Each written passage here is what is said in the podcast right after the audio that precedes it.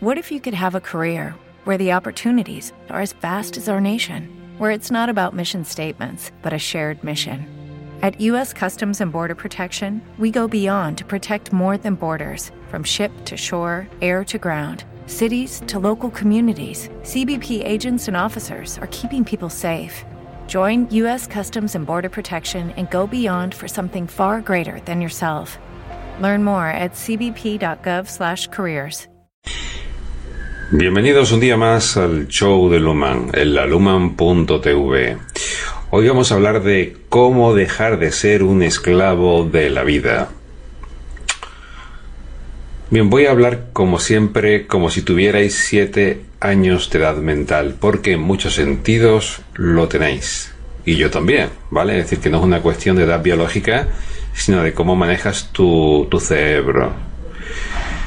A ver, la, la, otra forma de plantearse la pregunta de cómo dejar de ser un esclavo de la vida es eh, cómo saber cuándo tengo disponibilidad para hacer las cosas y hacerlas y dejar de hacerlas, ¿vale? Entonces, la cuestión es, tenemos que tener, a ver, el, el problema de todo esto es que cuando yo hablo suena todo muy eh, lógico, muy razonable, pero luego no es ni lógico ni razonable lo que hacemos, ¿vale? Porque se nos ha dicho que el ser humano es un ser eh, racional. Bien, pues somos racionales a veces. La mayor parte de las veces somos irracionales y estamos condicionados por todo. ¿Cuál es el problema? Que no nos damos cuenta. Por eso la palabra clave siempre en todos mis proyectos es conciencia, que significa date cuenta de qué de lo real, de lo que quiera que te esté pasando, sea bueno, malo o regular. Bien, lo que estás buscando siempre es lo mismo, es no sufrir. No es ser feliz, es no sufrir. Mm, y las claves sociales que tenemos no nos ayudan, lo siento mucho, ¿vale? Llevo más de 50 años investigando a todos los niveles, principalmente desde la ciencia, y lo que tenemos alrededor no nos ayuda. Por eso estoy haciendo estos vídeos, ¿vale? Porque quiero hacer esa aportación de qué es lo que funciona. Y una cosa muy clara, no te creas nada. En el sentido de que lo que funciona tienes que comprobarlo en funcionamiento tú. Yo tengo un principio number one, que es el criterio de utilidad. ¿Esto funciona? Pues esto es lo que vale. Me importa un pimiento de dónde venga y lo haya dicho y quién se enfade cuando lo diga. Vale lo que funciona, nos vale el criterio de utilidad. Vale, por eso lo interesante es que todos seamos científicos. Si no te creas nada de nadie, experimenta, prueba, valida, recoge datos. E-, ese es otro de los problemas. Recibimos un montón de información útil a, útil a lo largo de la vida, de los días.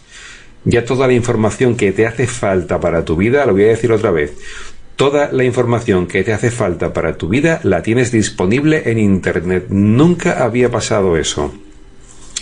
Hasta hace poco yo estaba buscando como ratón de biblioteca mm, conocimiento en las bibliotecas.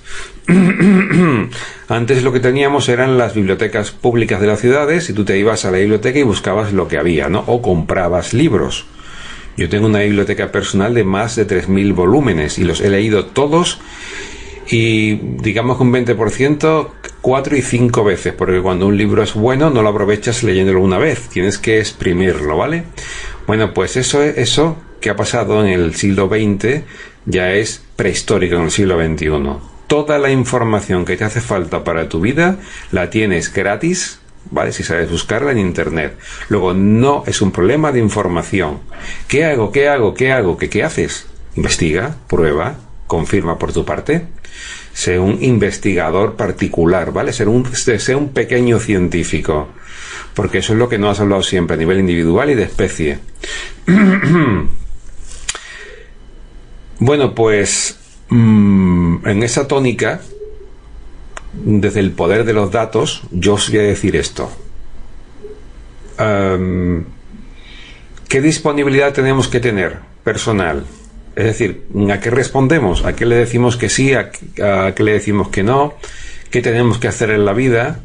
Bien, pues es horriblemente fácil de entender lo que voy a decir y muy difícil de hacer por la interferencia de los pensamientos y las emociones que tenemos y toda la influencia que tenemos de fuera. Y me explico muy claramente. Ya sabéis que hemos hablado muchas veces de los tres cerebros, ¿vale? El instintivo, el primitivo, el paleocórtex, el mesocórtex que es el emocional y el neocórtex que es el último que surgió en la evolución que es el de los pensamientos, ¿no? Bueno, pues a nivel intuitivo, instintivo, a nivel de supervivencia, sin tener nada que pensar ni que sentir, siempre sabemos qué tenemos que hacer. Así de simple. No hay ni que pensarlo ni que sentirlo, es un, es un input que te da tu cuerpo en automático, ¿vale? A ver, cuando te pones delante de un alimento, ya sabes si te gusta o no. No, tienes que pensarlo. O decir, ¿cómo me siento cuando como esto? ¿O qué estoy pensando? No, no. instintivamente ya sabes que es sí o no. ¿Vale? Pues eso es con todo. Pero como hemos anulado esa capacidad de reaccionar, de tener disponibilidad, porque pensamos demasiado y sentimos demasiado, tenemos amplificado eh, los pensamientos y las emociones, pues nos perdemos de nuestra conciencia original, nuestro core, nuestro núcleo, y nos faltamos el respeto y la dignidad. Cuando alguien te pregunta algo o te pide disponibilidad personal, tú no eh, eh, trabajas desde tu inteligencia más orgánica, más instintiva, más básica, desde tu paleocorte, ¿no? Porque no sabemos hacerlo, nos hemos desconectado de nuestra naturaleza más básica. Lo que hacemos es que pensamos y decimos, le digo sí, le digo no. Y actuamos según la idea que tienes en ese momento. Bien, pues en ese momento te estás equivocando con respecto a ti. Porque estás decidiendo desde la idea, desde el pensamiento, desde lo razonable, lo lógico, lo coherente o lo que debería ser, ¿no? Mm, el 99% de la población mundial no tiene ni idea de lo que estoy diciendo ahora mismo. Lo entiende a lo mejor conceptualmente, pero no lo... ¿Te está gustando este episodio? Hazte fan desde el botón apoyar del podcast de Nivos. Elige tu aportación y podrás escuchar este y el resto de sus episodios extra. Además, ayudarás a su productor a seguir creando contenido con la misma pasión y dedicación. Dale más potencia a tu primavera con The Home Depot. Obtén una potencia similar a la de la gasolina para podar, recortar y soplar con el sistema OnePlus de 18 voltios de Ryobi desde solo 89 dólares. Potencia para podar un tercio de un acre con una carga. Potencia para recortar el césped que dura hasta dos horas. Y fuerza de soplado de 110 millas por hora. Todo con una batería intercambiable. Llévate el sistema inalámbrico OnePlus de 18 voltios de Ryobi. Solo en The Home Depot. Haces más. Logras más.